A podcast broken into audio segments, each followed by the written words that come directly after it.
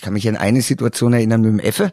Der Effe hat dann irgendwann zu mir gesagt, weißt du, es gibt Menschen, die führen andere, so wie mich. Und dann gibt es Menschen, die laufen denen hinterher. Solche wie dich. Phrasenmäher. Der Fußballpodcast mit Kai Tramann.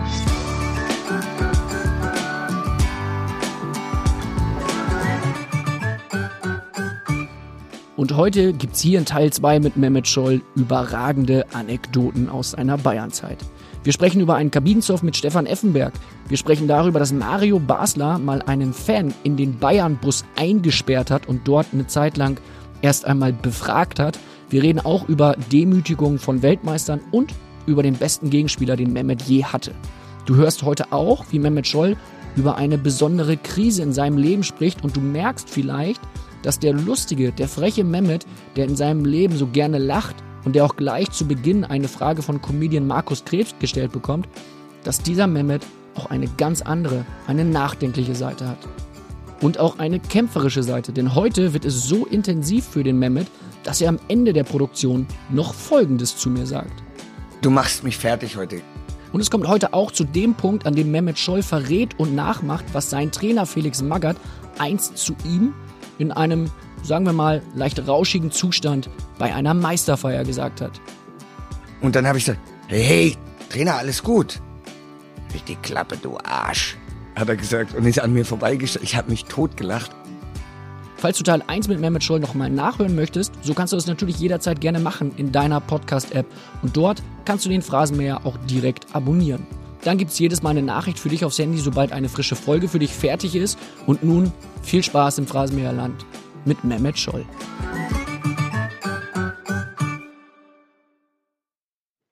Ja, hallo Kai, hallo Mehmet. Markus Krebs hier, die Älteren erinnern sich. Gerne mache ich hier bei, bei euch mit. Bin da auch sehr stolz darauf. Mehmet hat zum Beispiel mal einen Witz von mir tatsächlich äh, gefilmt und ins Internet gestellt. Das fand ich sehr, sehr geil. Äh. Wo wir gerade bei Witzen sind, ich hau direkt mal einen rein, dann sind wir auch äh, direkt auf, auf dem Sender. Pass auf, da ist eine einsame Insel, da fährt ein Schiff dran vorbei. Und so einsam ist die Insel gar nicht. Da steht einer in zerrissenen Klamotten und, und äh, ist am Winken und springt hoch und runter. Kommt der Matrose zum Kapitän und sagt immer, was ist denn mit dem? Sagt der Kapitän, weiß ich nicht, aber der freut sich immer, wenn wir hier vorbeifahren. Den könnte man auch mal filmen. Meine Frage an Mehmet Scholl wäre, warum er nie ins Ausland mal gewechselt ist. Real Madrid, Barcelona oder auf die Insel. Also Teneriffa.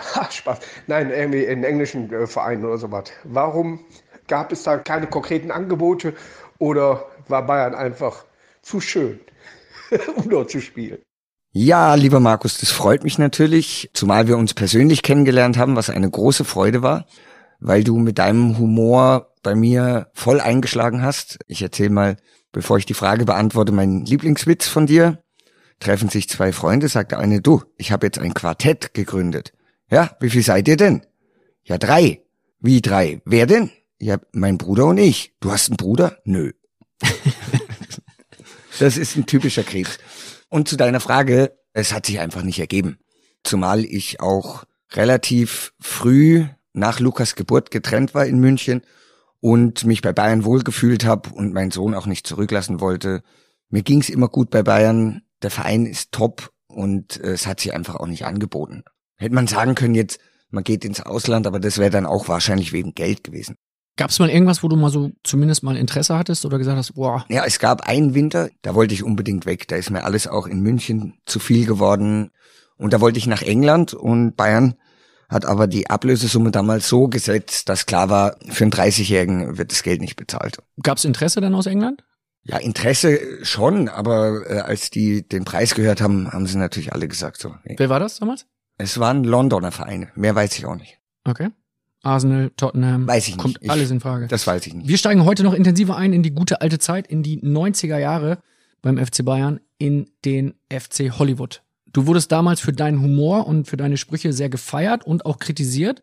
Ein legendärer Spruch war damals, hängt die Grünen, solange es noch Bäume gibt. Mhm. War das genau dein Humor oder war das schon ein drüber? Das war ja gar nicht mein Spruch. Das war ja so ein Sponti-Spruch, Der war auf irgendwelchen T-Shirts gedruckt und den habe ich mir halt gemerkt. Da gab's doch kein Internet, ne? Da wurde das- das auf T-Shirts gedruckt. Genau. Ja. Wie alt war ich denn da? 23, 24. War halt völlig ohne Bedacht ins Bayern-Jahrbuch geschrieben. Aber wir hatten ja Freude dran, das möglichst blöd auszufüllen. Also Bernd Dreher, der hat geschrieben, Lieblingsgericht Bundesverfassungs. Oder die fünf größten Fußballer aller Zeiten hat der Bernd Dreher geschrieben, Hönes, Rummenigge, Beckenbauer, Hopfner, Scherer.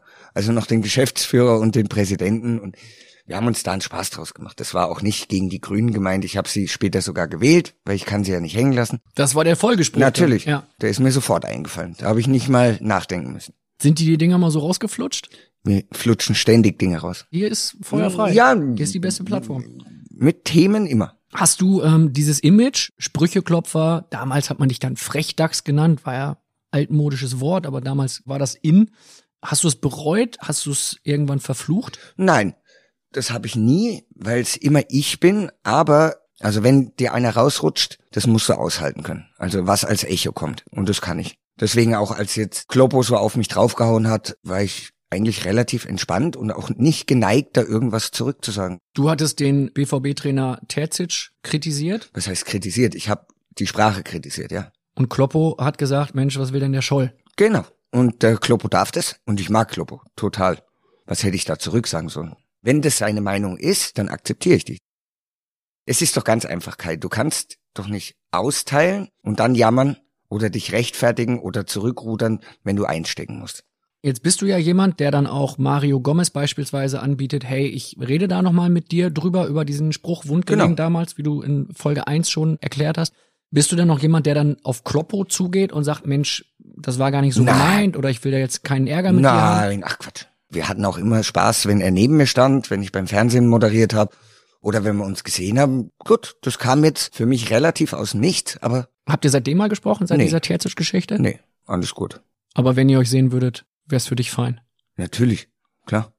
Wir gehen mal ganz weit zurück und zwar zum Beginn deiner Karriere, eigentlich sogar noch einen Schritt weiter zurück. Geh mal zur Geburt, ob ich bei der Zeugung dabei war. Kurz- nur, nur weil du immer sagst, Kurz äh, danach. mir rutschen die Dinger raus, die fallen mir halt ein. Also mir ist auch in der Schule eingefallen, hatte ich eine Lehrerin, die ich nicht leiden konnte. Die hatte ich auch. Ja, Ah, genau. shit. Nein, die war aber so antiautoritär und, und schräg. Und dann habe ich gesagt, Frau Kubala, mir ist schlecht, könnten Sie mal bitte rausgehen. Uh, Ja, ja, aber ist natürlich nichts passiert, ist ja antiautoritär. musstest du zum Direktor oder so? Nö, mehrfach, aber wegen anderen Dingen. Ei, ich habe mal unter eine Klausur die Olympischen Ringe gemalt, weil ich total verkackt habe in der Klausur, in Mhm. der Arbeit und habe die Olympischen Ringe runtergemalt und habe dann darunter geschrieben, dabei sein ist alles. Ist doch geil. Oder ich kenne einen Schüler, der hat geschrieben, da war das Thema Referat über was ist Mut und er hat ein leeres Blatt abgegeben. Und dann hat die Lehrerin gesagt, was ist das? Ja, das ist Mut. Welche Note hat er bekommen? Sechs, natürlich. Und bei mir stand, ich hatte eine so nette Lateinlehrerin und ich war so eine Niete. Und wenn der Notenspiegel an die Tafel geschrieben wurde und da stand eine Sechs, haben alle schon aufgeatmet, weil sie wussten, und mir war es halt relativ egal. Ich wusste ich krieg die Sechs. Die mochte mich aber. Und dann hat sie unter meine Probe geschrieben, es war eine Übersetzung, 38 Fehler, fünf Lücken, aber du hast eine blühende Fantasie. Note 6. Super, konnte ich mit leben. Du hast auch auf die Bildnote 6 bekommen, ne? Genau, ungefähr 20 Mal. Immer verdient. Ich habe nochmal nachgeguckt. Nein, Spaß. Kai, es ist als Sportler und bei Bayern, du musst eh immer gewinnen und du weißt, wenn du nicht gewinnst, kriegst du auf den Deckel. Und wenn du dann nochmal Streit hast mit einem Journalisten, das sind dann mehrere Sachen. Wenn ich aber nach dem Spiel mit Krämpfen in der Kabine saß und verloren habe und einen Scheiß gespielt habe, auf Deutsch gesagt, dann konnte ich das akzeptieren, weil es ging nicht mehr. Es war nicht mehr drin. Ich war immer grummelig, wenn wir nicht gewonnen haben. Wenn du dann noch nicht gut spielst und es selber weißt, gehst du ins Auto und dein bester Freund fährt dich dann heim und es ist Stille und er dreht sich auf einmal zu mir und sagt, ja, also ich habe dich schon besser gesehen. Das noch oben drauf dann. Aber das war halt unser Humor auch. Er wusste, ich vertrag das. Nein, bei Bayern zu spielen ist schon schwerer als woanders, weil es nur ums Gewinnen geht. Und du weißt, es gibt auf den Deckel, wenn du nicht gewinnst. So, jetzt bin ich erzogen worden. Ich kam aus Karlsruhe. Fußball war ja klar und gewinnen, ja, aber zu meinen Bedingungen. So, und die Alten haben uns erzogen. Die haben darauf geachtet, dass jedes Trainingsspiel gewonnen werden muss. Und wenn nicht, gab's Ärger. Die Alten waren da damals Lothar Matthäus, Der Auge war dabei, Klaus Augenthaler. Breme, ich war bei der Nationalmannschaft, du musst dir vorstellen, ich war mit 24 das erste Mal Nationalmannschaft dabei, da waren die ganzen 90er noch da. Ja, Das war ja eine Weltklasse-Truppe. Hessler, Möller, Matthäus, Libarski, Breme, Völler, Berthold, Kohler. Die waren alle noch am Start. Und ich, kleiner Junge, war dabei. Also ich kam mir vor, wie wenn mich die Großen jetzt in den Kindergarten bringen. So haben sie mich auch behandelt. Nach drei Tagen habe ich mich getraut, beim Essen die Frage zu stellen, du sag mal, warum spielt ihr mich nicht an im Training? Weil du zu schlecht bist. Und haben einfach weitergegessen. Dann war Ruhe. Dann hat der kleine Mehmet nachgedacht und dann habe ich gesagt, ja, und wie werde ich besser? Du musst mehr üben. Vor dem Training, nach dem Training. Immer. Wer hat sowas gesagt dann? Ich glaube, das war Völler, Matthäus, Breme. Also quasi der Alpha-Tisch und dann saß der kleine Junge aus Karlsruhe da. Dann wurde man erstmal eingeordnet. Jemand, der dich gut kennt, der auch beim FC Bayern gearbeitet hat, möchte jetzt mal was einordnen und zwar den Beginn deiner fußballerischen Laufbahn. Denn Fredi Binder, der legendäre Physio und Fitmacher vom FC Bayern, der dich aufgrund von gefühlt 227 Verletzungen sehr gut kennt, der hat jetzt eine Frage. Servus Mehmet, der Freddy. Du Mehmet, was ich dich schon lange fragen wollte, nachdem du ja guter Keglerscheiber bist und viele Sportarten recht fit bist, wer hat dich eigentlich zum Fußball gezwungen? Ja, das warst ja nicht du, weil du eigentlich ein bisschen lauffaul warst und so weiter und so fort. Also wer hat dich dazu gezwungen? Also ich übersetze es mal für die Menschen da draußen. Das ist lieb. Nachdem ich ja als Kind viel gekegelt habe, er hat quasi durch die Blume gesagt, und für Fußball bist du ja eigentlich ungeeignet, weil zu lauffaul. Und wer hat dich dazu gezwungen? Ist interessant. Gezwungen hat mich eigentlich niemand. Ich habe einfach bei meinem großen Bruder in der Mannschaft, die waren vier Jahre älter, mal mitgemacht und mir hat's Spaß gemacht. Und habe dann gemerkt, dass das so eine große Leidenschaft ist, dass ich nach der Schule nach Hause gekommen bin, auch schon in der dritten Klasse, zweite Klasse, Schulranzen in die Ecke, schnell was gegessen, Ball unter den Arm und dann war ich weg bis abends. Das war meine Kindheit. Ich habe eine Geschichte gelesen im Vorfeld über eines deiner ersten Spiele im Kicker-Magazin, im Star-Magazin von 1994. Du weißt, das ist dieses Heft, welches ich zu Hause habe, einfach eine Goldgrube. Da steht drin, dass du dich an eines deiner ersten Spiele besonders gut erinnerst, auf einem Sandplatz. es war langweilig und du hast angefangen, mit dem Sand kleine Türmchen zu bauen. Ja, ich habe Häufchen gebaut. Und wir haben auf großem Feld gespielt und ich war sechs. Bis man da mal an den Ball kommt, wenn alles durcheinander rennt. Nö, da war mir halt langweilig und dann habe ich mich halt hingesetzt. Ich glaube sogar im 16er vom Gegner und hab Häufchen gebaut. Das langweilt mich jetzt, da hinterher zu laufen. Ich mach's mir jetzt schön. Hab gesandelt und mein Vater war ja ein schlauer Mann auch. Der ist ja le leider verstorben vor ein paar Jahren. Das ist, nur um das einmal noch Der zu Stiefpapa, erwähnen, dein der Stiefpapa. Hermann, der war für mich aber mein Vater. Und er hat mich dann nach dem Spiel zur Seite genommen und hat mich gelobt für mein tolles Stellungsspiel. Und da war ich ganz stolz. Bin ich nach Hause, hab gesagt, alles richtig gemacht. Und er hat dich dann auch gefördert. Aber wie? Also meine Eltern haben ja teilweise ihr Leben aufgegeben, um mir das zu ermöglichen. Also ich komme jetzt nicht aus dem Plattenbau, aber aus einem Hochhaus, sechster Stock, kleine Wohnung, direkt neben dem Problemviertel. Wenn du einmal falsch gegrüßt hast oder nicht gegrüßt hast, wenn du da durchgegangen bist, da ist der Watschenbaum umgefallen. War ich sehr vorsichtig. Und die haben mir alles ermöglicht. Also und haben sich selber alles vom Mund abgespart, damit der Bub das machen konnte. Du hast dann beim KSC gespielt in der A-Jugend und bist zu den Amateuren hochgezogen worden. Und dein Trainer und Entdecker damals war Rainer Ulrich. Den hören wir jetzt. Hallo Mehmet, weißt du noch damals, wo du zu mir kamst in der Winterpause von der A-Jugend zu den Amateuren? Man hat damals schon gesehen, du warst unheimlich ehrgeizig. Dein Ziel war schon immer beim KSC in die erste Mannschaft zu kommen. Und das hast du geschafft. Bei mir in den Amateuren hast du natürlich immer gespielt, solange du Kraft hattest. Du gingst auch in den Kraftraum, warst sehr ehrgeizig und deswegen hast du eine große Karriere gemacht. Mein Liebster, wenn der jetzt anruft und sagt, es ist irgendwas, bin ich bei ihm. Ein super Trainer, der isst, atmet, lebt, trinkt Fußball. Alles. Und er war zu der Zeit arbeitslos als Trainer und ich habe bei den Amateuren angefangen und habe ich zu Bayern gesagt, den will ich haben. Also nicht, weil er ein Freund ist, deswegen auch, aber ihm habe ich alles zu verdanken. Es ging um die Übernahme von der A-Jugend zu den Amateuren, quasi der Übergang. Und ich war 1,75 und 61 Kilo. Also quasi für Profifußball haben alle gesagt, wird nicht gehen. Und die wollten mich wegschicken und er als Amateurtrainer hat gesagt, ihr könnt alle wegschicken, aber den Kleinen will ich. Das war so der Startschuss. Ein Jahr später war ich Profi. Unter ihm. Also ist er dein Entdecker. Natürlich ist er mein Entdecker. Was ist mit Winnie Schäfer? War das ein Förderer oder? Das ist eine schwere Frage. Im Nachhinein war unser Verhältnis am Anfang total gut. dann total problematisch. Ganz, ganz schwer. Und durch Zufall habe ich dann eine Chance bekommen, habe die genutzt, noch eine Chance bekommen, nochmal genutzt, weil ich halt auch dran geblieben bin. Aber jetzt sagen, er ist der Macher, der Entdecker, ist schwierig. Er war, glaube ich, für diese Zeit echt ein guter Trainer, wirklich. Also mit dieser Härte auch, wie er, wie er uns angepackt hat, mit dieser Motivation, der hat nicht umsonst so lange Erfolg gehabt. Aber jetzt, ich würde ihn jetzt nicht als meinen Entdecker beschreiben. Du hast beim KSC dann auch für die U21 gespielt. Mhm. Jetzt habe ich eigentlich in der Vorbereitung auf diese Folge überhaupt nicht an die U21 gedacht. Und dann kommt eine Frage von Horst Held. Plötzlich ploppt die bei mir auf dem Handy auf, eine WhatsApp-Sprachnachricht. Und zwar geht es um die Qualifikation für Olympia 92. Ihr seid gescheitert damals In Schottland. durch ein 1 zu 1 in Deutschland gegen Schottland. Und drei und ein gegen 3 drei. 4. Haben wir verloren sogar? Ja, Nee. ihr habt verloren. 3 Stimmt, zu 4. letzte Minute, Ferguson. Und jetzt hat Horst Held dazu eine Frage. Hallo Mehmet, du, ich stehe hier gerade auf dem Kinderspielplatz und schaue meinem Sohn beim Fußballspielen zu.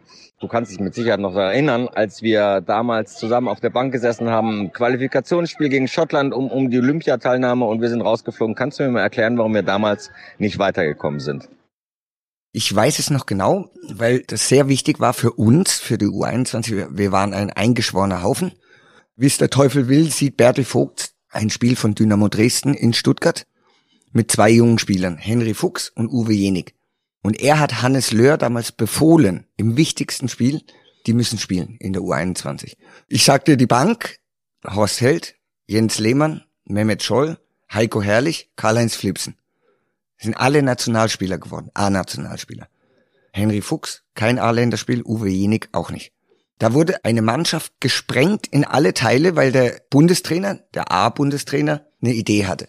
Und dann haben wir eigentlich ein richtig gutes Spiel gemacht in Schottland, Rückspiel. Also Hinspiel war 1-1. Ich glaube, wir haben 3-1 geführt, 15 Minuten vor Schluss. Es kamen keine Anweisungen mehr. Es war klar, die werden lange Bälle spielen. Äh, Von außen kam gar nichts mehr. Also wir wussten nicht, wer welchen Spieler decken soll und ein heilloses Durcheinander und dann haben wir noch verloren. Und damit waren wir raus. Es ist irre, dass du dich an all das erinnern kannst. Wieso? An die ganzen Abläufe, an die ganzen Namen. Ich habe es jetzt schon ein paar Mal gehabt im Phrasenmäher. Lothar, den wir gleich hören werden, ist auch so ein Kandidat. Der kann sich auch an alles erinnern, was passiert ist. Und zwar an alle Einzelheiten. Mhm. An alle ja, alles Details. weiß ich auch nicht, aber neulich habe ich irgendwie durch Zufall ein Spiel geschaut, wo ich gar nicht mehr wusste, dass ich das überhaupt gespielt habe. Es gibt so Eckpunkte, die merkt man sich. Die bleiben auch, aber es ist nicht so, dass ich mich pausenlos jetzt in meiner Karriere suhle oder, oder zurückschaue. War eine schöne, tolle Zeit mit super Jungs, aber ist doch vorbei. Bevor Lothar gleich kommt mit einer natürlich sehr, sehr fachmännischen Frage, ne? du kennst Lothar, Mhm. kommt jetzt noch mal eine, da geht's eher so ein bisschen um das Bunte im Leben. Horst Held legt noch mal einen nach. So Mehmet, jetzt kommt meine zweite Frage. Ich wollte mal fragen, ob du eigentlich äh, sagen kannst, wer dein aller, allerliebster, bester Nachbar gewesen ist. Du bist ja schon ein paar Mal umgezogen, sicherlich auch innerhalb von Münchens, aber erzähl doch mal, wer dein aller, allerliebster Nachbar gewesen ist. Der gute Horst. Und was hat ihn so besonders gemacht? Wir waren ja schon richtig gute Freunde in der U21 und dann ist er, glaube ich, zu 60 gekommen von Köln. Und neben uns war eine Wohnung frei und dann habe ich gesagt, Horst, schau dir die an, wäre doch geil.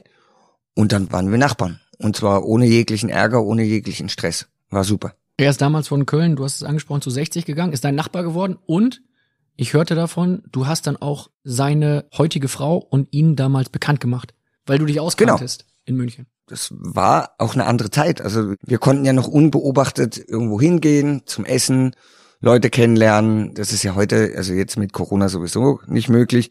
Also ich habe zu meinem Sohn irgendwann mal gesagt, wann hast du die letzte Frau in einer Bar angesprochen? Ja, habe ich noch nie gemacht. Sag ja, dann verpasst du aber den Moment, wo dich jemand gut findet. Den verpasst du. Wenn ihr nur dattelt und euch vorher schon absprecht, wie es abzulaufen hat, das ist was anderes. Also die leben anders als wir damals. Wie war es bei dir? Du hast angesprochen. Ja, natürlich. Was war dein bester Ja, Eindruck? das wusste ich, dass das jetzt kommt. Weiß ich nicht. Ist ja auch immer wichtig, das, was zurückkommt oder was zurückkommt. Also was ich gelernt habe, ist, dass Männer oft den Fehler machen, so Fragen abzuklopfen, in den Beruf gehen, dann von sich erzählen. Eine Frau möchte unterhalten werden, am besten noch witzig, spritzig, schnell und dann gefällt ihr das auch. Aber dieses Abklopfen funktioniert nicht. Jemand, der auch einen Schlag bei Frauen hat, kann man glaube ich so sagen, in seiner mittlerweile glaube ich fünften Ehe, ist Lothar Matthäus. Du bist 1992 aus Karlsruhe zu den Bayern gegangen und zeitgleich kommt ausgerechnet Lothar, der Weltmeister, zurück von Inter Mailand zum FC Bayern. Und nun, 29 Jahre später, spricht er dich darauf an. Und wie immer bei Lothar Matthäus im Phrasenmäher ist es eine Frage, die es in sich hat. Hallo Mehmet, hier ist Lothar. Ja, jetzt hat mich die Bildzeitung die ganze Zeit gedrängt, dir eine Frage zu stellen. Eigentlich hätte ich ja so viele Fragen und möchte dich auch mal privat wieder treffen, aber du bist ja eigentlich jeden Tag beschäftigt, um die Verkaufszahlen der Bildzeitung nach oben zu schrauben. Also, dann auf diesem Wege. Lieber Mehmet, erzähl doch mal den Leuten, wie so deine Anfangszeit bei Bayern München war, das heißt, wie der Transfer zustande gekommen ist und vor allem, wie dein erstes Spiel mit mir war, wie ich von Mailand gekommen bin und was du da für Erinnerungen hast. Ich glaube, das sind nicht unbedingt die besten, aber erzähl's mal den Zuhörern. Alles Gute dir, viel Spaß beim Phrasenmäher und hoffentlich bis bald in München. Tschüss, Mehmet, dein Freund Lothar. Tschüss. Guck mal, für dich singt er sogar am Ende. Also zunächst mal vorneweg, Lothar war viel, viel besser als wir, war der Beste. War auch damals Weltfußballer geworden, hat sich das Kreuzband gerissen und er war verletzt und wir hatten den gleichen Berater. Ich wusste nicht, Dortmund, Frankfurt waren im Rennen oder Bayern München, wo ich hinwechsel vom KSC. Und da hat der Berater gesagt, Lothar, ruf den Mehmet doch mal an. Der weiß nicht weiter. Dann hat mich der Lothar angerufen, da war er noch in Mailand und hat gesagt, Mehmet, FC Bayern, besser geht nicht. Mach das. Okay. Also wenn der Lothar mir das zutraut, dann mache ich das. Nochmal, ich war ein kleiner Junge in Karlsruhe, 21 Jahre alt. Was passiert? Ich wechsle zu Bayern. Sechs Wochen später wechselt Lothar Matthäus zu den Bayern und ich bin aus der Mannschaft geflogen. Also ich bin dann zwölfter Mann gewesen, dreizehnter Mann. Der Lothar ist bisschen kleiner als ich. Und da war er in der Blütezeit seines Fußballschaffens. Und dann hat er sich ausgezogen in der Kabine und habe ich gesagt, ja, das ist es jetzt. Also das jetzt Weltding. Über welches Weltding reden wir gerade? Ja, ja, was, also pff, ist mir ein Rätsel. Ja, und dann ist er rausgegangen auf den Rasen wie ein Flummi. Ich habe so eine Dynamik noch nie gesehen und diese Sicherheit und der konnte alles. Und dann habe ich gesagt, okay, passt. Ich habe super gerne mit ihm zusammengespielt. Wir haben uns auch manchmal wirklich gefetzt und nicht leiden können. Aber auf dem Platz war ich einfach nur happy, dass er da ist. Also ich meine, es ist ähnlich wie mit Olli Kahn, wo es Jahre gab, der saß neben mir, wo wir uns nicht mal gegrüßt haben. Auf dem Platz war ich froh, dass er hinten drin stand. Kannst du dich an dieses erste Spiel zusammen mit Lothar erinnern? 19. September 1992. Bayern gegen Wattenscheid. 1 zu 0 für den FC Bayern, Ton 37. Ah. 63. Gelb-Rot Scholl. Ich habe nie Gelb-Rot bekommen. Zwei Stück. 90. 1-1 Suleiman Sané. Der Papa von Leroy Sané. Absolut. Mit dem legendären Uwe Ciskale damals. Genau, da kam irgendwann ein Nürnberg-Fan zu mir und hat gesagt, da hat er in Nürnberg gespielt, der Suleiman. Und dann hat der Nürnberg-Fan gesagt, Fränkisch kann ich nicht. Aber der hat dann so gesagt, musst dir vorstellen, der ist so schnell. Der spielt den ersten aus. Der spielt den zweiten aus. Der spielt den dritten aus. Dann sagt der Fan. Und dann, dann spielt er mich an. Weil er so viele Chancen liegen hat lassen. Aber schnell. Der war Wahnsinn. Und Lothar erinnert sich an dieses Spiel, an dieses erste und du fliegst mit Gelbrot vom Platz. Erst habe ich Handspiel gemacht, Ball ins Tor geboxt mit der Hand und dann habe ich einen Gegenspieler, Thomas Langbein hieß der, der war ganz nicklig auf dem Platz, 1,70 groß, aber der war fies und link. Und ich wollte zum Kopfball hoch, hab den Ellbogen ausgefahren und habe ihm die Nase gebrochen. Und das wollte ich nicht. Schiedsrichter wollte erst gar nichts machen, hat dann gesehen, wie der blutet, hat mir auch leid getan und dann bin ich runtergegangen.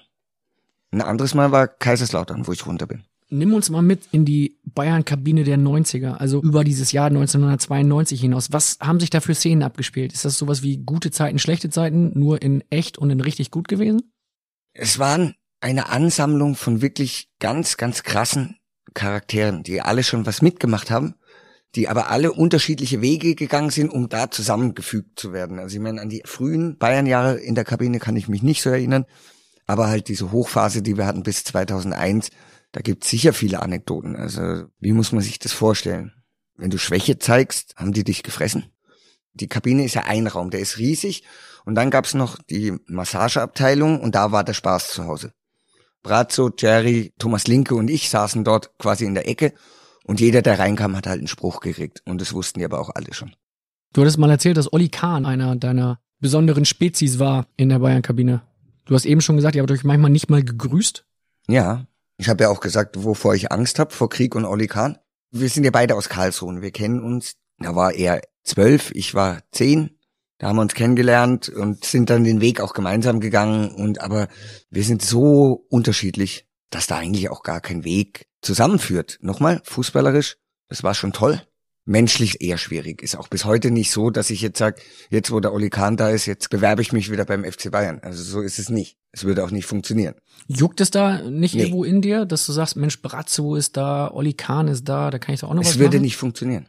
Mit Brazzo weiß ich auch nicht. Also ich bin ja auch jetzt zu weit weg von Bayern. Und wenn ich dahin gehe, dann besuche ich die Sekretärin, die schon ewig da sind, oder schau beim Uli rein oder beim Kalle und sag Grüß Gott.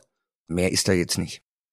Ein Schlüsseljahr, du hattest es vorhin schon mal angesprochen, war für dich sicherlich 1996 in deiner Karriere. Mhm. Vier Jahre warst du schon beim FC Bayern, bist 96 UEFA Cup Sieger geworden, bist Europameister geworden. Eigentlich war alles cool. Genau. Dann kommt dein Sohn Lukas zur Welt, immer noch alles cool und dann plötzlich stellt sich dein Leben auf den Kopf. Genau. Ich habe jetzt neulich im Spaß gesagt, das passiert bei mir alle 20 Jahre. Ich jammer ja nicht oder ich habe auch damals nicht gejammert. Ich habe mich halt scheiße verhalten. Ich war dann auch verletzt. Seele ist erkrankt gewesen, also jetzt nicht, ich war nicht beim Seelenklempner, aber mir ging's nicht gut. Nochmal, ich habe mich auch scheiße verhalten und äh, Bayern wollte eigentlich mich loswerden. Nach einem halben Jahr. Das ging nicht mehr. Und nach einem halben Jahr in diesem Jahr 96. Ende 96, Ende war das. Und da war Uli Hoeneß mit der entscheidende Mann, der mir quasi mitgeteilt hat, dass ich gerade meinen letzten Freund verliere bei Bayern. Und wenn ich so weitermache, dann kann ich mir einen neuen Verein suchen. Der letzte Freund bei Bayern war er. Genau. Er war der Letzte, der wirklich zu mir gehalten hat und mich verteidigt hat und hat mir aber die Ohren heiß gemacht. Und dann bin ich gesund geworden, hab auch das andere alles in den Griff gekriegt und hab dann auch wieder gut gespielt. Was hast du gemacht in dieser Zeit, in der du alle verloren hast um dich herum? Die haben mich scheiße verhalten. Respektlos den Menschen gegenüber, nachts um die Häuser gezogen, mir war alles wurscht dann. Du hast damals sogar, das hast du mal in einem Interview mit Autobild letztes Jahr gesagt, hast dir damals sogar einen Porsche gekauft, weil deine Frau das eigentlich nie wollte, dass du dir einen Porsche kaufst. Das dann war, war bis, sie weg das, das war ein bisschen später. und dann hast du aus Protest einen Porsche gekauft. Ja, ich wollte den immer mal haben oder einmal wollte ich den mal fahren und dann habe ich mir den gekauft und aber auch relativ schnell wieder verkauft. Uli Hoeneß war damals derjenige, der zu dir gehalten hat, das dann auch wieder mit dir gemeinsam aufgebaut hat, dieses Verhältnis dann zu den anderen? Oder wie ist das abgelaufen? Er hat da nicht bei anderen für mich kämpfen müssen. Das musste ich schon selber. Also ich musste schon selber mein Verhalten verändern und das habe ich gemacht und habe dann auch die Leistung wieder gebracht und dann hat sich das alles so äh, verflüssigt, verdünnisiert, dann hat sich's aufgelöst.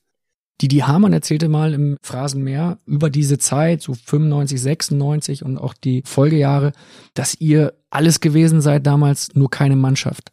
Uli Hoeneß wetterte 1996 mal Egoisten, lauter Egoisten, aber kein Teamgeist. Hat das für dich Spaß gemacht, in dieser Mannschaft mitzuwirken oder war das damals auch eine... Man muss sich mal überlegen, wir haben den UEFA Cup gewonnen, obwohl es in der Mannschaft jetzt nicht wirklich gestimmt hat. Also Rehagel hatten- war erst Trainer, ist dann hatten- rausgeflogen. Genau, wir hatten Neuzugänge, da wollte der Otto Rehagel die sofort uns allen vor die Nase setzen. Das Andi Herzog, Phrasenmäher-Legende. Dadurch hat das ihnen natürlich schwer gemacht innerhalb der Mannschaft. Dann haben wir uns untereinander auch zerstritten. Wir haben den Pokal gewonnen und keiner weiß warum. Das war eigentlich nicht möglich. Ich glaube, Klinsmann hat 15 Tore geschossen im UEFA Cup. Also eine richtige Mannschaft sind wir erst geworden unter Ottmar Hitzfeld. Unter Trapattoni waren wir eine, dann waren wir keine und dann wieder unter Hitzfeld. Wir wollen natürlich nicht nur über den FC Hollywood sprechen. Werbung. Hallo, mein Name ist Elisabeth Kraft und ich bin Wissenschaftsredakteurin bei Welt. Im Podcast Aha, 10 Minuten Alltagswissen, beantworten wir Alltagsfragen aus dem Bereich der Wissenschaft. Was passiert im Hirn, wenn wir altern? Können wir zu lange schlafen und gibt es den Post-Holiday Blues wirklich? Um diese Fragen zu beantworten, sprechen wir mit Expertinnen und Experten, die uns helfen, die Welt noch besser zu verstehen. Immer dienstags und donnerstags bei Welt und überall, wo es Podcasts gibt. Werbung Ende. sondern auch über deine erfolgreichen Bayern-Jahre. UEFA Cup haben wir gerade schon angesprochen. Du hast Mhm. acht Meistertitel geholt, du hast fünf Pokalsiege geholt, du hast die Champions League gewonnen und du hast mal bei Inas Nacht in der ARD über eine Meisterfeier gesagt, dass du da extrem zu tief ins Glas geschaut hattest. Das war die völlig überraschende Meisterschaft 2000, glaube ich. Als Leverkusen eigentlich, das war unmöglich, dass die in Unterhaching verlieren. Und wir haben Bremen geschlagen, deine Bremer. Die hätten nur einen Unentschieden hätten sie gebraucht, die, die Leverkusener, und haben dann überraschend verloren. Und da ging es halt in der Kabine drunter und drüber. Genau. Was ähnlich abgelaufen ist, war die Meisterfeier 2006. Felix Magath hat im letzten Phrasenmeer davon berichtet, wie ihr ihn abgefüllt habt. Du, Jens Jeremies. Nein, das ist nicht richtig. Und Brazzo. Ja. Das ist die Aussage Das von ist, Felix Magath. aber das ist der Kartenspieltisch gewesen und alle anderen haben, haben dafür gesorgt. Wir hören mal eben einmal rein. Er hat eine Frage an dich und dann kannst du hier aufklären. Hallo, Mehmet Schätzchen. Äh, eine Frage hätte ich dann doch noch. Ich weiß nicht, ob du dich erinnern kannst an unsere Schafkopfpartie im Bus nach Köln. Weißt du denn noch, wie viel Geld ich dir da abgenommen habe? Wie ist es aus deiner Sicht abgelaufen? Ich hatte meinen Fokus woanders. Ich hatte meinen Fokus auf ihm. Wir waren da schon, schon richtig gut und wenn man es streng genommen nimmt, war er der professionellste Sportler von uns allen als Trainer. Das ganze Jahr war der nur diszipliniert, auch im Privatleben. Nur Disziplin, Disziplin. Und dann haben wir gesagt, den können wir jetzt nicht entlassen nach Hause oder in ein Hotel, ohne dass der jetzt mal seine Disziplin fallen lässt. So, und dann hatte der ganze Bus halt den Auftrag zu gucken, dass der Trainer niemals durstig ist. Und dann sind wir ausgestiegen und ich habe mich totgelacht, weil er geschwankt ist und dann ist er hinter mir gegangen auf der Treppe. Da waren wir auch schon eng. Und dann ist er gestolpert und ist mir, ich war gerade aus dem Bus draußen, da ist er mir in den Rücken gefallen, ohne mir in den Rücken zu fallen. Und dann habe ich gesagt, hey, hey, Trainer, alles gut. Halt die Klappe, du Arsch, hat er gesagt und ist an mir vorbeigestellt. Ich habe mich totgelacht. Sowas hat er auch noch nie gesagt. Ich habe so lachen müssen. Dann wollten wir ihn abholen zur Meisterfeier, die hat er aber nicht mehr geschafft. Wer hatte diesen Plan geschmiedet damals? Warst du das? Wir waren viele Drecksäcke. Das macht nicht einer. Oder einer kommt auf die Idee und alle setzen es um. Also. Und ihr habt den Plan dann entsprechend umgesetzt. Und scheinbar waren diese Fahrten im Bayernbus, also damals nach der Meisterschaft 2.6 von Kaiserslautern nach Köln, wo ihr dann die Meisterschaft gefeiert habt. Am Tag später wart ihr noch bei der Telekom in Bonn, glaube ich. Mhm. Da gab es noch mehrere Busfahrten, in denen was passiert ist, weil Brazzo, Hassan Salihamidzic, der hat auch eine Frage und die geht auch in Richtung Busfahrt. Hallo Mehmet, hier ist Hassan. Du bist ja heute beim Phrasenmäher. Dazu von mir eine Frage. Kannst du dich erinnern, wie der letzte Vertrag von Thomas Linke auf der Auswärtsreise nach Freiburg verlängert wurde? Ich glaube, das ist eine schöne Anekdote, die du hier heute erzählen könntest. Dein Hassan. Ach du Schande. So wie der Bratzo das erzählt, muss der Uli Hoeneß mit am Tisch gesessen sein. So stelle ich es mir vor. Er hat, muss irgendwie gesagt haben, Thomas, wenn du das Spiel gewinnst, dann verlängere ich deinen Vertrag oder so. So stelle ich es mir vor, aber ich weiß die Geschichte nicht mehr. War Uli so einer, der das dann so aus dem Bauch heraus gemacht hat? Ja, Uli ist ein Bauchmensch. Totaler Emotionsmensch, Gefühlsmensch. Aber in beide Richtungen. Also wenn er auch in der anderen Richtung das Gefühl hat, da ist jemand, der macht sein eigenes Ding oder der hilft uns nicht, dann war er auch gnadenlos. Also auf jeden Fall waren lustige Geschichten im Bus. Also ich erinnere mich einmal, jetzt kann man es ja erzählen, und der Mario wird auch nicht böse sein, vielleicht weiß er es auch gar nicht. Wir haben in Karlsruhe gespielt, in meiner Heimatstadt mit Bayern und nach dem Vormittagstraining haben wir noch Karten gespielt. Und haben aber, weil es so heiß war, den Bus offen gelassen, vorne und hinten. Und dann sind zwei Halbstarke vorbeigelaufen. Hat einer reingerufen, so, scheiß FC Bayern. Auf einmal wirft der Mario Basler die Karten weg, rennt nach vorne, aus der Tür raus, packt den Kleinen, zieht ihn in den Bus und macht die Türen zu. Und sagt, hinsetzen. Und der Kleine so, der war vielleicht 14. Was, was, Klappe halten, habe ich gesagt. Ich hab's nicht so gemeint. Magst ein Bier? Gerne. Magst eine Kippe? Ja, auch, ja. Und es war halt so witzig, weil der Kleine hat jetzt gedacht, um Gottes Willen, was passiert ist. Und der Mario, sensationell. Und jetzt, Mario hat dem natürlich alkoholfreies Bier gegeben. Natürlich auch eine jugendfreie Kippe. So eine Schokoladenzigarette. Genau. Also wir haben uns totgelacht. Der springt einfach auf, wirft die Karten auf den Tisch und rennt durch den Bus. Großartig. 1999 standest du mit Brazzo, mit Olli Kahn, mit Mario Basler im legendären Champions League Finale in Barcelona. Das Ding gegen Manchester United. Ist das für dich heute immer noch in erster Linie eine Niederlage? Eins zu zwei, zwei Tore direkt vor Schluss? Oder ist es mittlerweile einfach ein Highlight und ein Kultspiel, wo du sagst, ey, das hat mir mehr gebracht als ein Sieg. Es ist weder noch. Da denke ich eigentlich gar nicht mehr dran an das Spiel, weil in diesem Jahr war ich zehn Monate verletzt und für mich war jeder Tag, wo ich wieder spielen konnte, war ein Geschenk, war ein Glückstag. Deswegen, ich konnte auch die Niederlage recht gut verpacken. Weil ich sage, okay, vielleicht kriege ich nochmal die Chance. Hätte ja auch die Chance gehabt, dort Held zu werden. Mit dem Du bist Pfosten. eingewechselt worden. Ja, und hab den Pfosten getroffen und es sollte nicht sein. Für uns alle nicht. Ist es so das magischste, größte Spiel deiner Karriere oder ist das 2001er Finale gegen Valencia dann noch eine Nummer größer? Nein, das gegen Valencia ist noch größer. Vor allen Dingen, weil wir ja durch die Scheiße gehen mussten. Nach Barcelona haben wir noch mal einmal noch mal Halbfinale, glaube ich, und sind raus. Und dann kam das Finale und es war quasi, wir waren nicht über den Zenit, aber man konnte ihn gut sehen von da, wo wir waren. Ja? Mhm. Der Zenit war schon da. Nimm uns mal mit in diese Bayern-Kabine 99, das Finale gegen Menu. Was war da nach los? Ja, nix. Einige haben geheult. Du auch? Nee. Für mich war das ja so, das war ein Geschenk, dass ich dieses Spiel spielen durfte. Der Oli Kahn wollte, glaube ich, nie wieder ein Wort mit dieser Mannschaft reden. Der Finki war am Boden, weil er einen Fehler macht. Ich war am Boden, weil ich habe nicht geheult, aber ich habe gewusst, ich habe einen Fehler gemacht beim ersten Gegentor. Das war eine Fehlerkette von acht Fehlern. Babbel spielt nach hinten zu Linke. Der ist aber so ungenau, dass Linke den Ball in Seiten ausspielen muss. Dann kommt ein Einwurf, dann ist nochmal ein Fehler. Dann kommt die Ecke, dann können wir es klären. Dann macht der Thorsten einen Fehler, wird geschossen. Und ich hätte den Ball auch noch blocken können. Du stehst direkt neben Sheringham. Ja, ich weiche sogar aus. Also totaler Scheiß eigentlich. Und diese Fehlerkette, und das haben wir auch hinterher auch angesprochen in der Mannschaft, haben wir gesagt, so ein Tor, das darf es nie und nimmer geben. Und das zweite konnten wir dann nicht mehr verhindern. Jetzt habt ihr dann 2001 es doch noch geschafft. Ja. Gegen Valencia in Mailand, den ersten Elfer. Den hast du allerdings verschossen.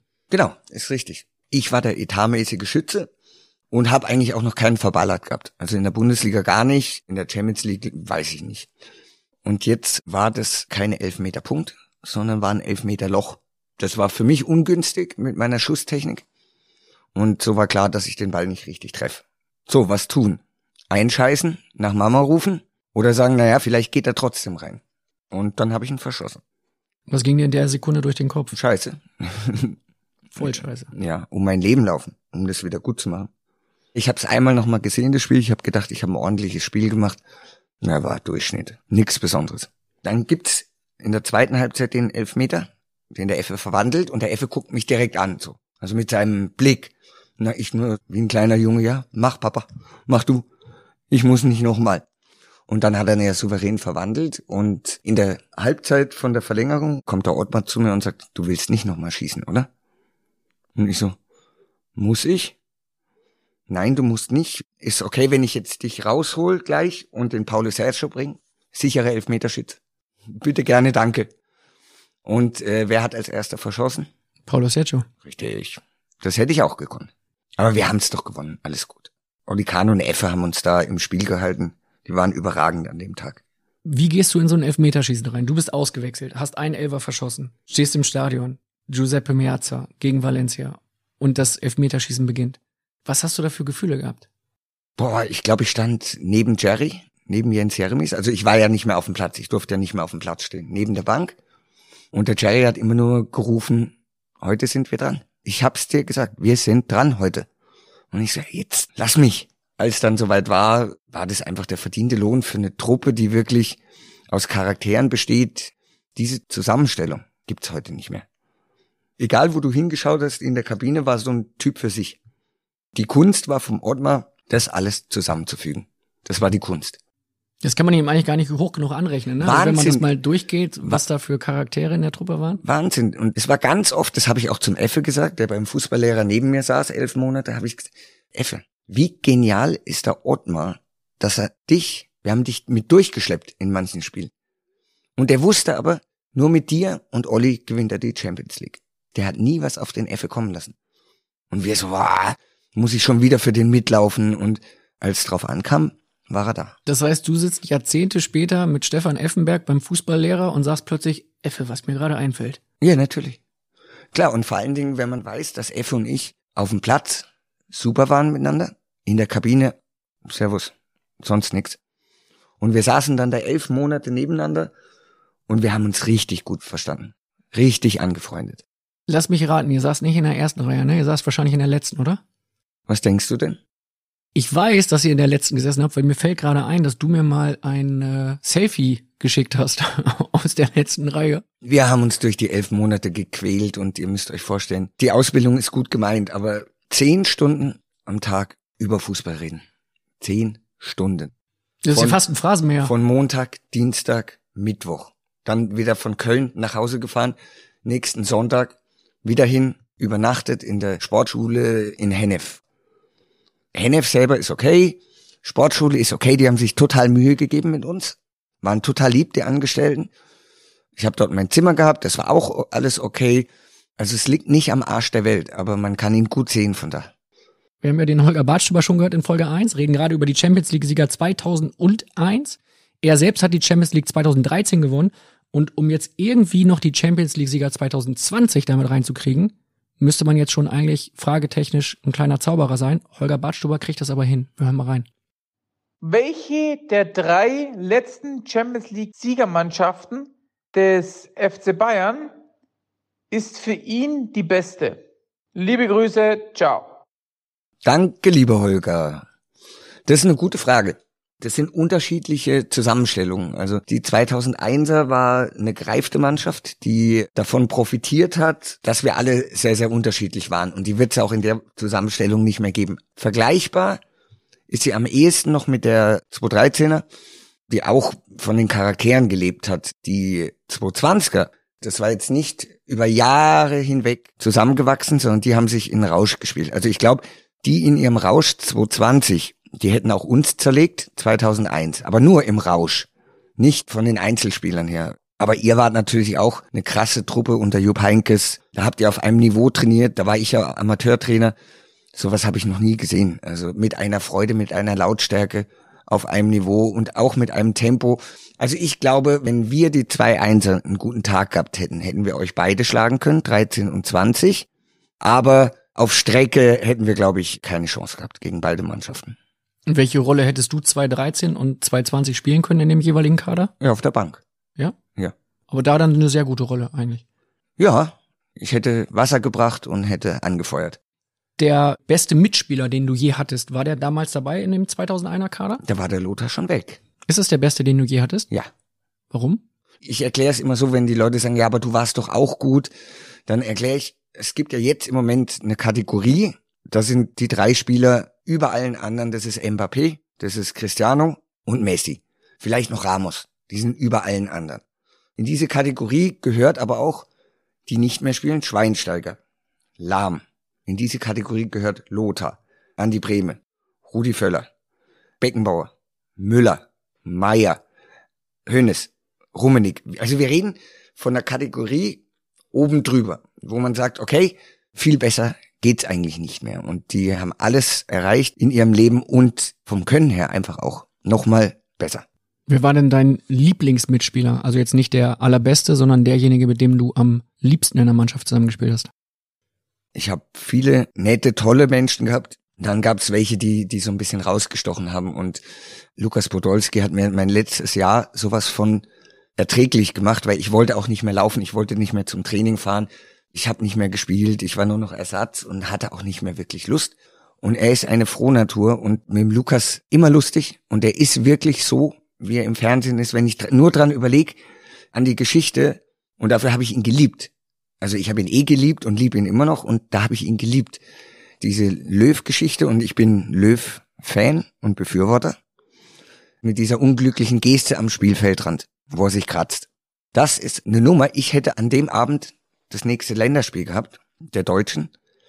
Ich habe den ganzen Tag nicht gewusst, wie kriege ich die Kuh vom Eis. Also du meinst die Situation, als Yogi Löw sich mal gekratzt hat, sagen wir so, und die Briten haben das sehr ausgeschlachtet im TV und dann schwappte das einmal um die Welt. Genau, ich glaube, die Bilder kennt jeder, der sich für Fußball interessiert und ich habe da überhaupt keine Lust gehabt, dazu Stellung zu nehmen, aber wäre wär klar gewesen, dass das Thema gewesen wäre. Ich hatte keine Ahnung, wie ich die Kuh vom Eis krieg. Und dann kommt der Lukas. Mit seiner Art. Besser geht's nicht. Und gesagt, hey, stellt euch mal nicht so an. Ihr habt euch doch auch schon alle mal am hm, hm, gekratzt. Ja, besser geht's nicht. Damit war das Thema tot. Da hat er den Sack zugemacht, kann man so ja, ja, genau. sagen. Ist jetzt auch kein Zufall, dass die nächste Frage von eben diesem Lukas Podolski kommt. Auch da freue ich mich. Hallo Mehmet, mein Freund. Hoffe, dir geht's gut und alles läuft da im beschaulichen München. Meine Frage an dich ist, stimmt es eigentlich, dass ich neben Ibrahimovic bei dir zu Hause an der Wand hänge? Viele Grüße, dein Poldi. Ja, ist so. Wir haben das Haus jetzt so ein bisschen ummodelliert und haben neue Bilder gekauft und Bilder machen lassen von Leuten, die wir bewundern. Franzi mit Slatan und Poldi war ich auch sofort mit einverstanden. Und ich habe Steve McQueen genommen, hängt der Poldi in der Küche. Zu Hause. Und jetzt siehst du jeden Morgen beim Kaffee trinken. Der schaut mir zu, so rum ist es. Was hast du für ein Foto genommen? Eher in Schwarz- Spielerpose oder ein Porträt? Ja, ja. Gell, du Fisch, da bist du einigermaßen gut getroffen drauf. Jetzt sprechen wir über den Lieblingsmitspieler, über den besten Mitspieler. Wer war so für dich der härteste Gegenspieler, den du je erlebt hast?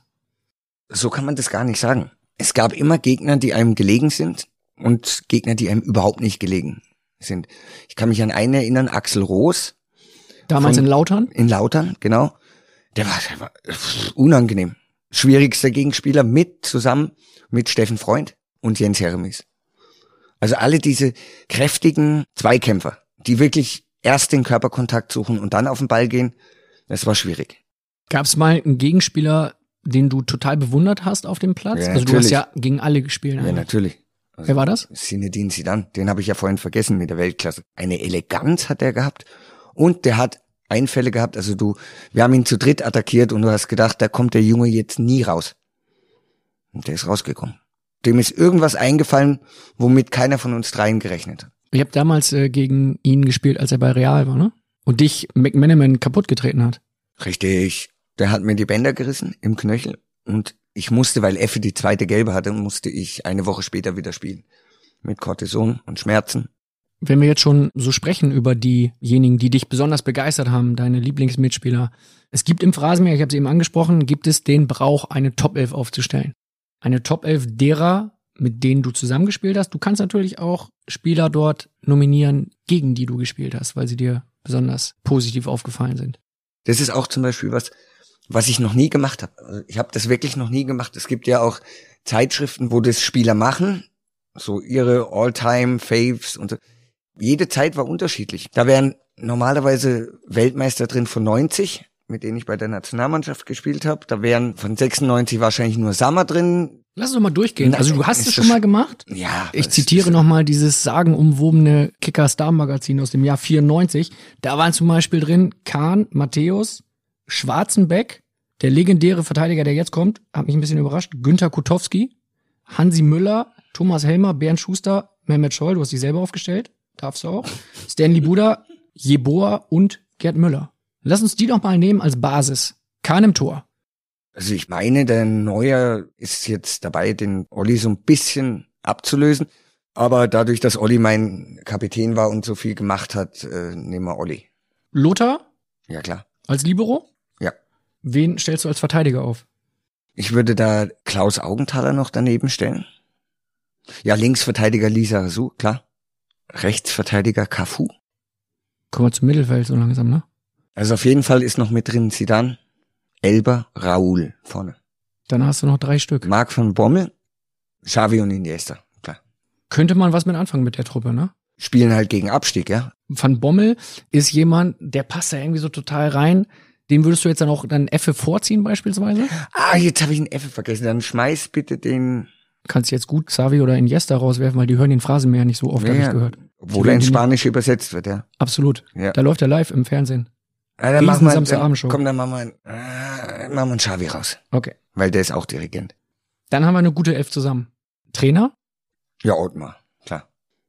Jemand, der in deiner Top 11 jetzt nicht aufgetaucht ist, wahrscheinlich trägst du ihn im Herzen immer bei dir, ist Thorsten Fink. Und der hat Mhm. jetzt noch mal eine Frage an dich bezüglich, na, wie soll man sagen, Haaren, die du früher mal hattest. Ja, Mehmet, hier ist der Thorsten Fink. Damals war es ja sehr wichtig für uns, wie man denn so aussah und auf dem Platz und wer der Erste ist, der irgendwas Neues hat. Es gab ja damals diese Irokesen-Frisur und mich interessiert immer noch, ob du oder David Beckham als erstes diese Irokesen-Frisur hatte. Sah natürlich richtig cool aus, aber ich fand es ganz witzig und deswegen wollte ich das gern von dir wissen. Ich hoffe, du meldest dich mal und wir können mal einen Kaffee zusammen trinken, gell? Ciao, der Thorsten. Ja, ich liebe ihn. Thorsten ist einer meiner liebsten Kollegen gewesen, auch wenn wir jetzt nicht täglich Kaffee trinken gegangen sind, aber als Spieler, man konnte sich immer auf ihn verlassen. Der hat sich nie versteckt, der hat sich für uns auch förmlich den, den Arsch aufgerissen im defensiven Mittelfeld, wurde oft unterschätzt. Ich war immer froh, wenn er hinter mir gespielt hat, mit Jens Jeremies zusammen. Und zu der Frisur ist es gekommen, irgendein Skandal war wieder in der Mannschaft passiert und wir hatten einen Medien, Tohuwabohu, wir hatten einen Wirbelsturm ich sollte dazu Stellung nehmen nach dem Spiel. Und dann hat mich der Reporter darauf angesprochen und ich habe gesagt, wissen Sie, was mich heute wirklich interessiert? Meine Frisur und die ist scheiße. Und daraufhin hat die Bildzeitung, glaube ich, auch Frisurenvorschläge gemacht. Und ich hatte aber den Irokesen schon im Kopf, weil das die Infrisur war auf Ibiza, wo ich jeden Sommer war. Das habe ich am Anfang gar nicht verstanden. Das war dann schon 97 hatten die ersten das dort oder 95. Und dann habe ich gedacht, okay, ich suche mir einen Friseur, der, der mir das macht. Übrigens, ich war vor Beckham dran. Es war aber auch schneller wieder vorbei bei mir.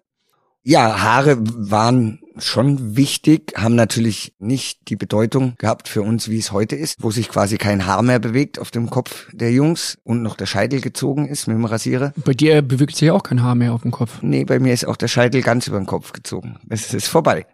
Ich muss so schmunzeln, dass so viele Menschen jetzt darauf warten, bei Corona, wir haben Corona, dass endlich die Friseure wieder auf sind. Betrifft mich nicht, bin ich nicht Zielgruppe, aber die Wichtigkeit ist mir ein Rätsel. Also Haare, so wichtig waren Haare bei mir noch nie. War das die größte Modesünde oder die größte Veränderung? Outfit-Sünde, die du je hattest? Typveränderung war das. Ich glaube, dass ich mich immer sportlich leger angezogen habe ich habe nie auf Dufte gemacht. Ich bin jetzt keiner, der im Anzug rumrennt oder der hunderttausend Hemden im Schrank hat, die auch noch alle perfekt gebügelt sein müssen. Ich würde mich als sportlich leger, aber trotzdem gepflegt bezeichnen. Ein lockerer Typ bist du, bist du auch immer gewesen. Du warst auch ein Frauenschwarm und auch ein Kinoheld 2001. Mhm. Und damit kommen wir zu den Fragen der Hörern. Die sind immer besonders kritisch und auch besonders kreativ. Du kannst dich jetzt also komplett entspannen, weil da kommen jetzt ein paar schöne, entspannte Dinge auf dich okay, zu. Okay, brauche ich die Hupe? Auf keinen Fall. Einmal darf ich ja noch. Ja, du dürftest auch jetzt in Folge zwei wieder zweimal, aber das hast du ja gar nicht nötig. Mehmet Scholl ist jetzt ja keiner, der jetzt hier nochmal plötzlich auf die Hupe drückt. so, haben wir das. Damit kommen wir eigentlich zur Frage, weil im Kifferfilm Lambok ja. hast du 2001 indirekt eine Hauptrolle gespielt. Du bist zwar nicht aktiv zu sehen, also zumindest in dem Teil noch nicht, aber es wird von dir unter starkem Hanfkonsum permanent geschwärmt. Ja. Unter anderem wird auch gesagt, Mehmet Scholl ist der einzige Mann, den ich mal einblasen mhm. würde. Ja. Wie fandst du den Hast Film du das damals? jetzt gesagt? Ja, ich kann nicht mehr tun. Ich habe das jetzt gesagt, das geht jetzt auf mein Konto. Wie findest du den Film? Man muss sich das so vorstellen, der Regisseur hat ein Drehbuch geschrieben, hatte die Idee, die Schauspieler Bleibtreu und Gregorowitsch haben zugestimmt, dass es ganz cool wäre, dass sie das so auch machen würden. Und dann passiert es so, dass ich das Drehbuch bekommen habe und habe natürlich, ich lese doch kein ganzes Drehbuch und äh, habe mir nur ein paar angestrichene Seiten angeschaut, aber nicht alles. Dann wird der Film gedreht, ich habe es abgesegnet, ich habe gesagt, ja mach doch, ist doch okay.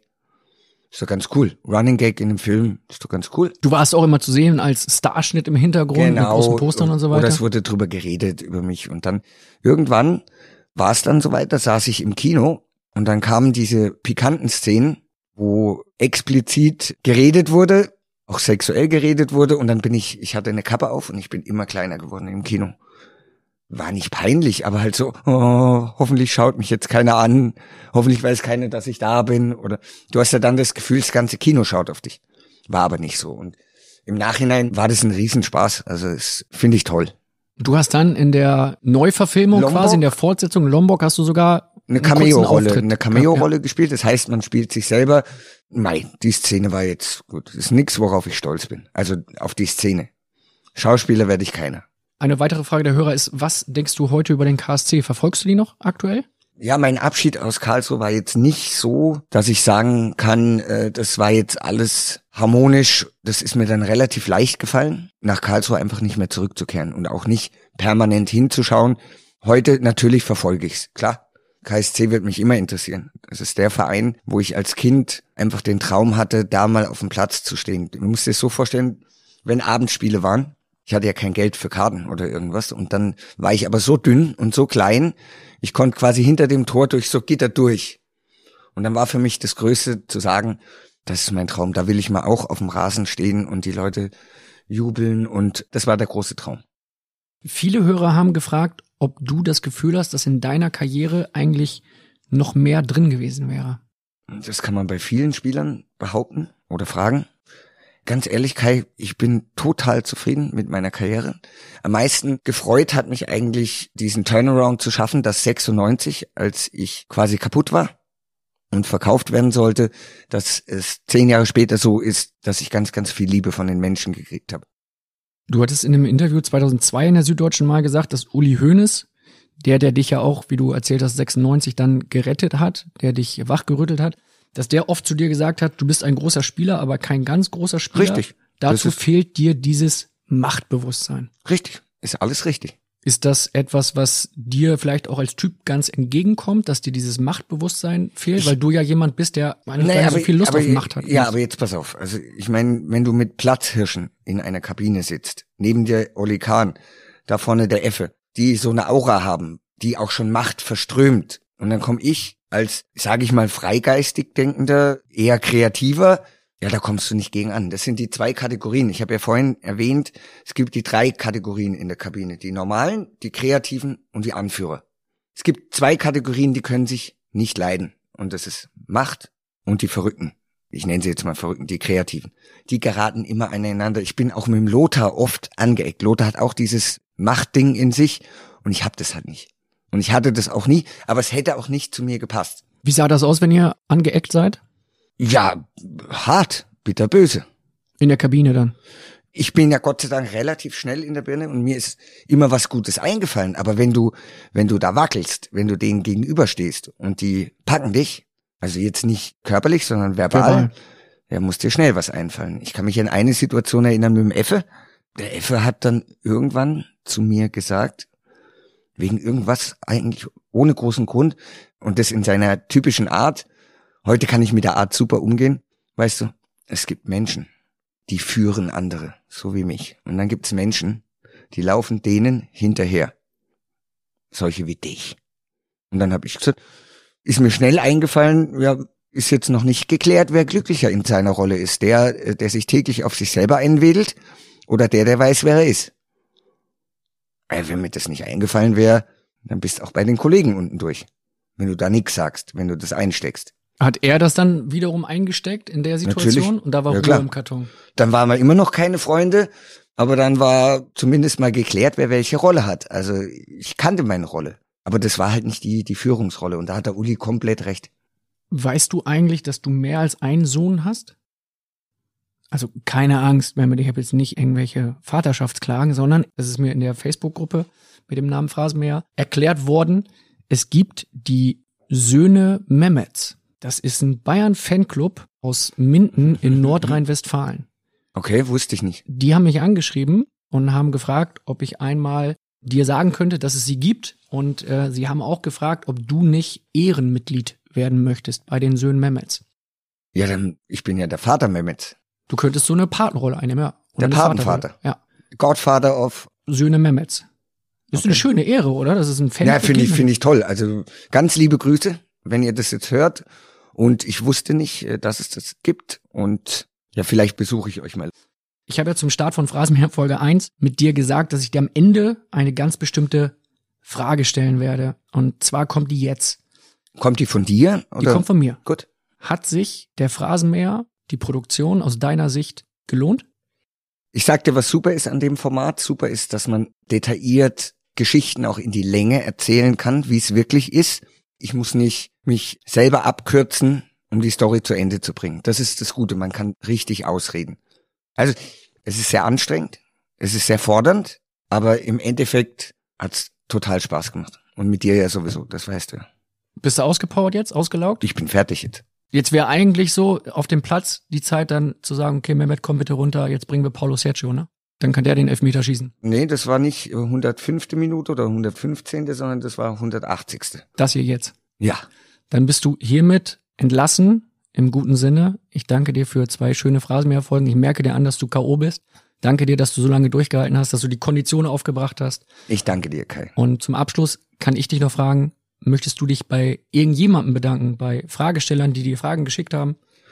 Nein, bei allen, die mit der Sendung zu tun haben. Hat Spaß gemacht. Überragend. Das ist ein gutes Schlusswort. Danke dir, Mehmet. Schlaf gut, erhol dich gut Dankeschön. von diesen Werde ich. Folgen. Dankeschön. Wenn du nun Bock hast auf mehr vom Phrasenmäher, dann folge mir gern auf Instagram unter @tramann oder schau in der Facebook-Gruppe Phrasenmäher vorbei.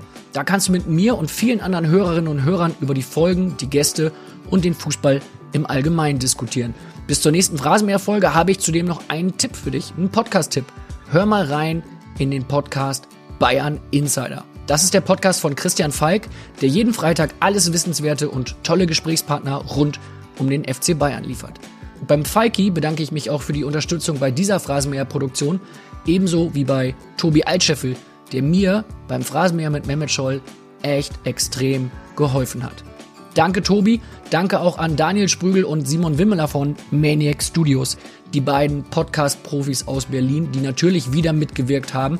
Und bald geht's mit den beiden hier im Phrasenmäher schon wieder weiter mit der nächsten Folge. Wenn du den Phrasenmäher in deiner Podcast-App abonniert hast, dann wirst du automatisch informiert und dann hören wir uns wieder. Ich freue mich schon drauf. Bis dahin, mach's gut.